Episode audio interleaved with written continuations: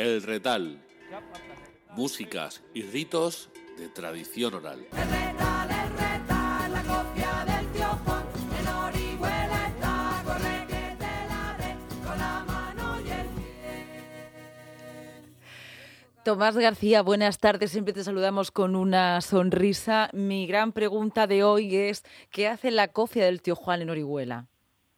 Pues la cofia del tío Juan es una prenda de indumentaria que se Sí. usaba en el 18 Sí. y que pues el tío Juan pues, pues, lo mismo que el tío Juan pues Sí. por ahí viene Roque por Higuera, verdad cuando cantamos la copla es que tampoco sabemos quién era el tío Roque Sí.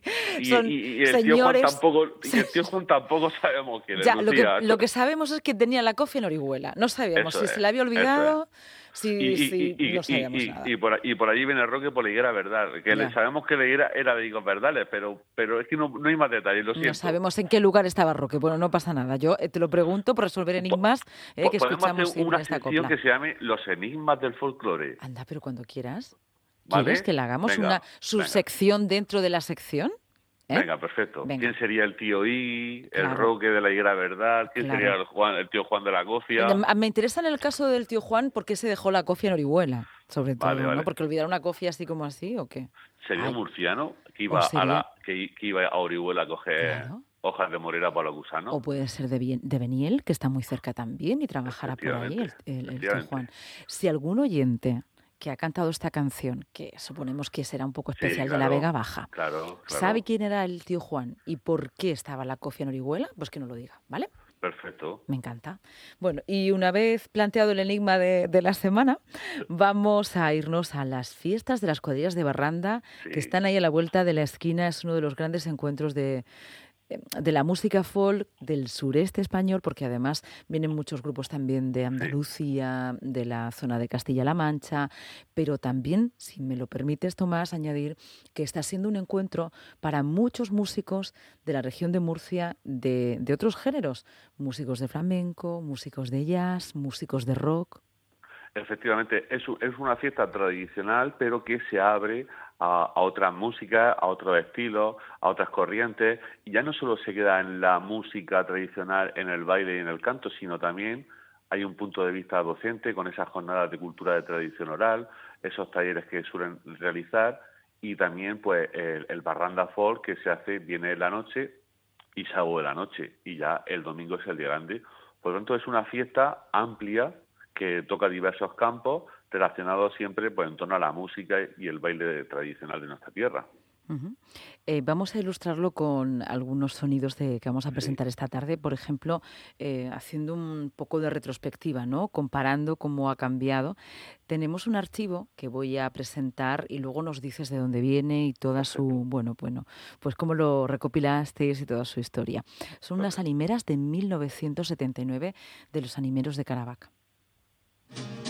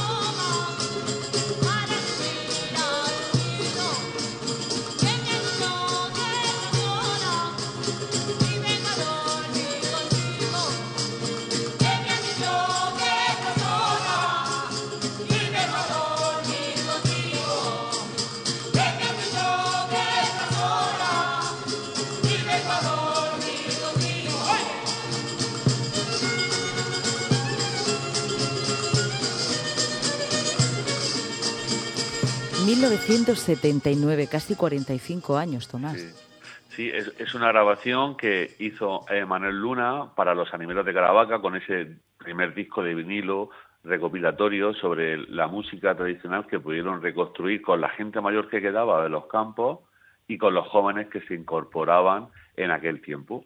Y luego estos temas formaron parte del popular disco de la trilogía de las cuadrillas de Murcia, que con motivo de la Expo de Sevilla en el 92 se editaron. Pero esta grabación es la original del 79 que del disco de vinilo pues que ya es historia de la música de nuestra tierra Es patrimonio. Eh, vamos ahora al nuestro presente inmediato, porque vamos a 2023 con esta malagueña de arriba de la cuadrilla de Torreagüera y luego nos haces la comparativa, ¿vale? perfecto Venga.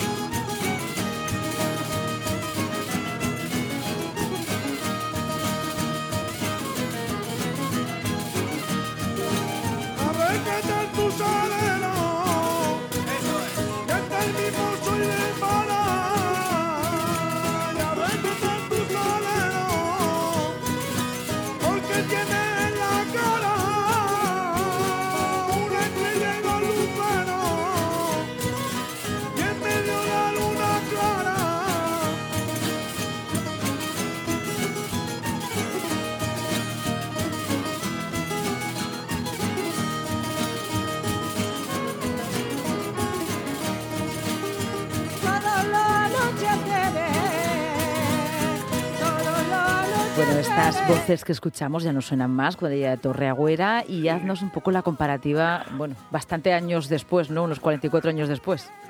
sí pero el destino Lucía nos lleva a que Francisca Plasencia la mujer que está cantando Sí. viene de Nerpio pero ha colaborado en este disco de Torragüera Mm. y Francisca cuando era una niña participó en las primeras ediciones de la fiesta de las cuadrillas de Barranda porque con su padre, con sus familiares, con sus vecinos bajaban de Nerpio a Barranda a participar en esas primeras ediciones del año 79, 80 y 81. Entonces ella es historia viva, ¿no? De, de esta. Eso es, porque, porque claro, porque ahora más o menos tendrá en torno a 60 y pocos años y claro, cuando era una, una niña pues bajaba con, con su guitarra a, a cantar pues de su estilo personal que, que hemos escuchado y es un recopilatorio que Cuadrilla Torragüera ha hecho con voces y, y músicos de las cuadrillas pues para editar este Canela en Rama que junto a otras cuadrillas de la región los tendremos el domingo en, en el encuentro de cuadrillas en la fiesta de las cuadrillas de Barranda. Domingo, el fin de semana del 26 al 28. Vamos Sí. a seguir hablando de las cuadrillas de Barranda, sobre todo como un encuentro musical que nos ofrece el mes de enero. Y además, Tomás, permíteme en estos últimos minutos Sí. que va a llamar algo la atención este año y es siempre ha hecho mucho frío. Recuerdas Sí, siempre, ¿no? Y sí. además forma parte también de ese encuentro musical, pues el estar abrigado, eh, una comida copiosa y Sí. ciertamente grasienta para poder soportar un poco el día, tocar la música, calentarse bailando. Qué diferente, ¿eh?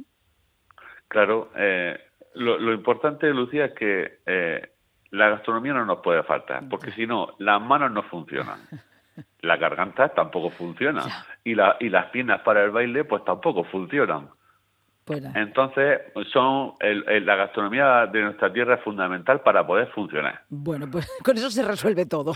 Y en Barranda, en Barranda pues la tenemos, porque hay muy buenos bares y muy buena gente que siempre nos atiende de maravilla. Y por eso invitamos a todos nuestros oyentes de Retal a que se pasen por Barranda viernes, sábado o domingo. Tienen tres días para organizarse bien y disfrutar de una, dos o las tres sesiones.